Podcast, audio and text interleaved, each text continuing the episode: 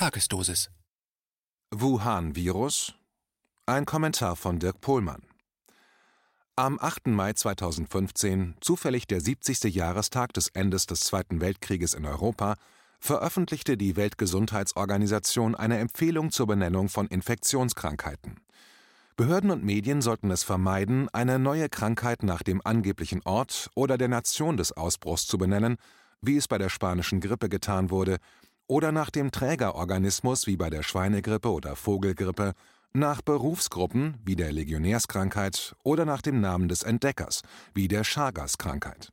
Den offiziellen Namen legt letztlich die WHO fest. Sie vermeidet Zuschreibungen der beschriebenen Art. Die WHO begründete das folgendermaßen: Zitat: Dies mag einigen Personen als Belanglosigkeit erscheinen, aber die Benennung ist von Bedeutung für die Betroffenen. Wir mussten feststellen, dass bestimmte Krankheitsnamen negative Auswirkungen auf bestimmte religiöse oder ethnische Gruppen zur Folge hatten, ungerechtfertigte Hindernisse für die Bewegungsfreiheit oder den Handel hatte und zu unnötigen Massenschlachtungen von Haustieren führte. Die Benennung kann einschneidende Auswirkungen auf das Leben und die Existenz von Menschen haben. Zitat Ende. Das könnte Donald Trump, der vom China-Virus spricht, oder Mike Pompeo, der sie Wuhan-Virus nennt, vielleicht dadurch erläutert werden, dass Trump es wohl mindestens very, very sad fände, wenn die spanische Grippe von 1917, die je nach Schätzung 25 bis 50 Millionen Menschen getötet hat, also mehr Tote als der Erste Weltkrieg forderte, als USA-Seuche bezeichnet würde. Denn mittlerweile wird angenommen, dass die spanische Grippe aus den USA stammt. Ihren Namen hat sie nur durch die Tatsache, dass die ersten Berichte über die Krankheit in Spanien veröffentlicht wurden und ihre Existenz dort anders als in den anderen Ländern des Auftretens nicht der Kriegszensur unterlag. Trump hat kürzlich auf einer Pressekonferenz gesagt, dass er die Krankheit so nenne, weil sie aus China stamme.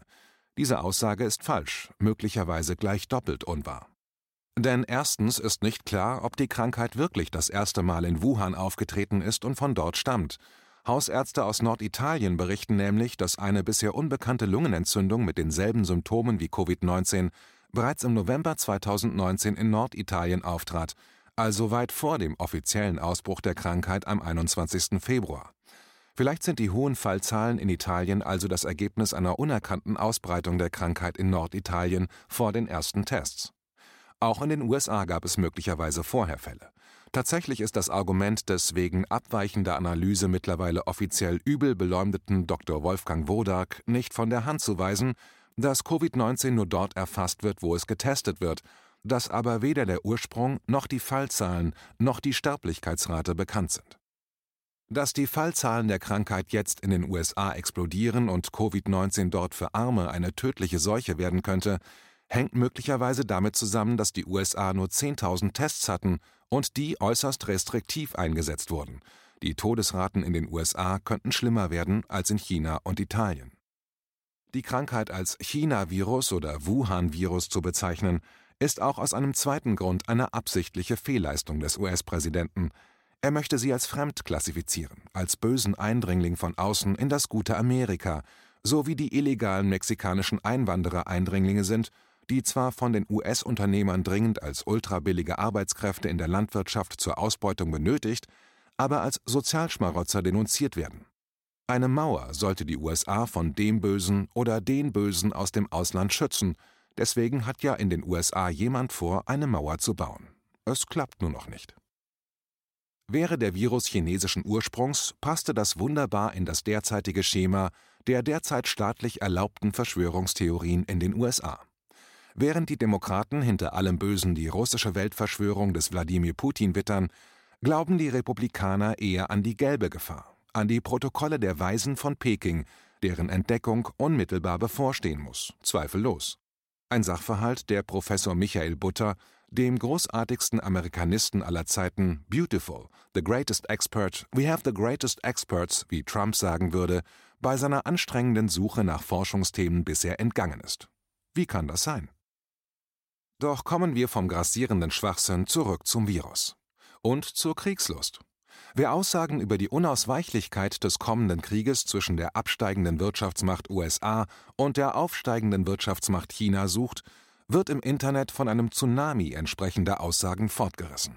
Einfach mal selbst googeln und sich von den Wogen wegtragen lassen, an deren Verstärkung zum Beispiel Elmar Thewesen im ZDF mitwirkt. Er sorgt sich um die Auswirkungen von Donald Trumps Politik auf die NATO-Kampfkraft.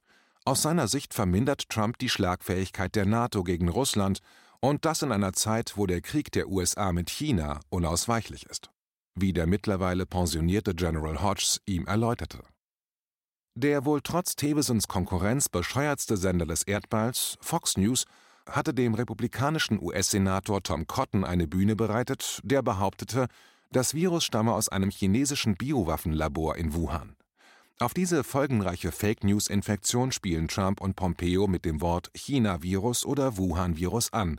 Auf dieser Klaviatur spielen sie.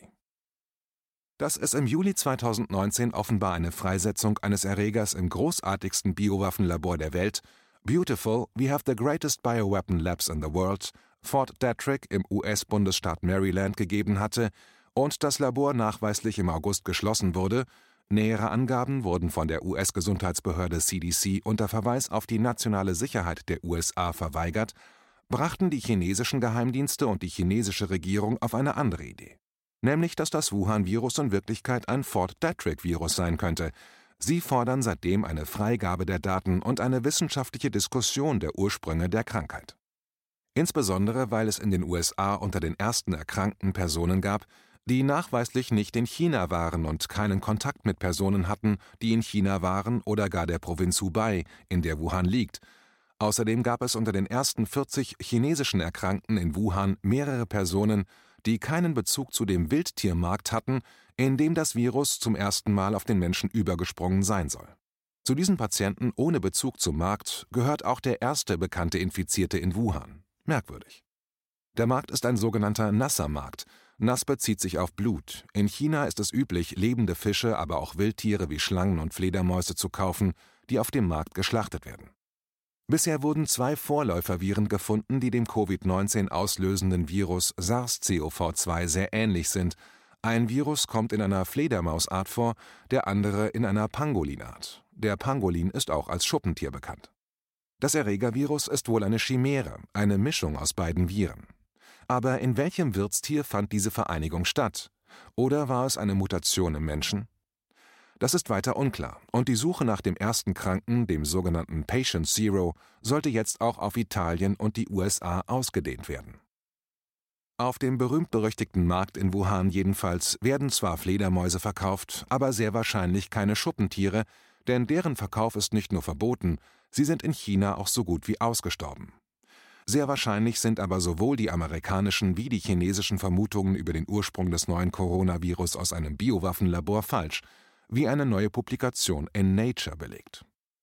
Aber Xi Jinping und verschiedene chinesische Offizielle haben sich nach den Attacken aus den USA entsprechend geäußert, und das ist ebenfalls eine Realität und keine gute Entwicklung vor allem weil die USA unter Trump, wie einst unter Ronald Reagan, der die Welt während des Able Archer Manövers fast in den Dritten Weltkrieg manövriert hätte, nicht an guten Beziehungen zu seinem Machtkonkurrenten interessiert sind. Einfach ausgedrückt, aber sachlich korrekt, suchen die USA Streit mit China, wo immer es möglich ist. Trump spielte in seinen Äußerungen sogar mit Andeutungen, dass man so seine Methoden habe, um China einzudämmen. Er sagte auf einer Pressekonferenz zum Coronavirus, Zitat, Denken Sie daran, die USA sind die größte Volkswirtschaft der Welt mit großem Abstand. China sollte uns eigentlich überholt haben, dieses Jahr, und das geht schon seit fünf Jahren so. 2019 sollte es endgültig passieren, aber sie sind nicht mal nahe dran und sie werden nicht aufholen. Solange jemand Smartes auf diesem Platz sitzt, wird es nicht passieren. Sie werden nicht aufholen. Zitat Ende. Es ist sehr schwierig, hier keine Verbindung zum Virus sehen zu wollen, weil Trump diese Sätze auf einer Pressekonferenz zum Coronavirus ausspricht. Ich bin aber sicher, dass es Spiegel und ARD schaffen. Das vor dem Hintergrund, dass die USA seit 2001 die Biowaffenkonvention nicht mehr einhalten, die sie 1972 unterschrieben haben. Sie geben jedes Jahr hunderte Millionen für Biowaffenforschung aus und haben 2005 veröffentlicht, dass es ihnen gelungen sei, das Virus der spanischen Grippe exakt zu reproduzieren. Wozu dient diese Forschung und welchem Zweck dient ihre Veröffentlichung? Die Chinesen haben ebenfalls vor Augen, dass seit 2018 eine Schweinegrippe in China umläuft, der über 300 Millionen Tiere zum Opfer gefallen sind. Deren Erreger wurden teilweise mit Drohnen über Schweineställen freigesetzt. angeblich von Kriminellen, die dann die notgeschlachteten Schweine erwarben und deren Fleisch falsch deklariert weiterverkauften. Aber die Drohnenattacken passierten in einigen Fällen zeitlich koordiniert an verschiedenen Orten. Die chinesischen Behörden wollen angesichts der katastrophalen Auswirkungen einer normalen Grippe im Jahr 2019, der Schweinegrippe und von Covid-19, das ausgerechnet kurz vor dem chinesischen Neujahr ausbrach, nicht so recht an eine Häufung von Zufällen glauben. Es ist auch wirklich vertrackt. Das chinesische Neujahr ähnelt dem westlichen Weihnachten. Die Familie trifft sich, ganz China ist deswegen auf den Beinen und es gibt viele Weihnachtsfeiern von Unternehmen und Behörden. Das Neujahrsfest ist also der ideale Zeitpunkt, um eine Infektion zu starten. Die Auswirkungen dieser Epidemien, nicht nur von Covid-19, sind so immens, wie Trump behauptete. Chinas Wirtschaftsleistung ist um 40 Prozent eingebrochen. In Wuhan fand zwei Wochen vor dem Ausbruch von Covid-19, vom 18. bis 27. November, eine Militärolympiade statt mit 172 Athleten und 369 Teilnehmern aus den USA. Die Chinesen waren verwundert, dass dieses starke US-Team, eine der größten Delegationen der Spiele, das sonst eine Reihe von Top-Athleten aufweist, 2019 fast keine Medaillen erkämpfte. Es lag im Medaillenspiegel auf Rang 35 hinter Tunesien und Namibia. Die Chinesen fragen sich, welche Aufgabe das US-Team in Wuhan hatte. Zwei Wochen nach der Militärolympiade, das ist die Inkubationszeit von Covid-19, gab es die erste bekannte Infektion in Wuhan. Am selben Tag, als die Spiele begannen, fand in den USA eine Übung statt, in der eine Coronavirus-Pandemie simuliert wurde. Veranstaltet wurde sie vom Johns Hopkins Center für Gesundheit und Sicherheit an der Übung waren auch die Bill und Melinda Gates Foundation und die frühere stellvertretende CIA und stellvertretende Beraterin für Fragen der nationalen Sicherheit von Barack Obama, Avril Haines, beteiligt. Das Event 201 simulierte die Auswirkungen einer Pandemie mit einem fiktiven Coronavirus, der 2019 NCOV genannt wurde, was übrigens exakt der ursprüngliche Name des neuen Virus wurde, der Covid-19 hervorruft, bevor es von der WHO in SARS-CoV-2 umbenannt wurde. Die Namensgebung soll ja, wie bereits erwähnt, keine Assoziationen zu speziellen Staaten oder Personen herstellen. Die WHO hält sich an ihre eigenen Vorgaben. Die Event 201-Simulation ging von 65 Millionen Toten aus und beschäftigte sich mit den Auswirkungen eines durch die Pandemie verursachten Shutdowns der Weltwirtschaft. Die US-Behörden erleben jetzt also ein Déjà-vu.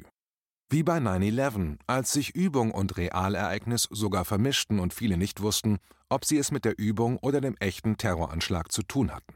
Und wie bei 9-11 wurde der Notstandsplan ausgerufen, der unter dem Namen Continuity of Government bekannt ist und eine Parallelregierung einsetzt, damit der Staat funktionsfähig bleibt. Man kann das auch als Ermächtigungsgesetz betrachten. Es ist ratsam, was damit ermöglicht wird. Bekannt ist bereits die Möglichkeit, Personen unbegrenzt und ohne Anklage inhaftieren zu können. Was nutzt das bei der Bekämpfung einer Pandemie?